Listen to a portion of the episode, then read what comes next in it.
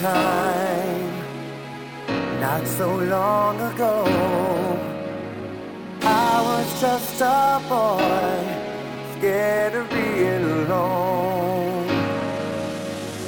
Lost inside my dreams, would they ever come true?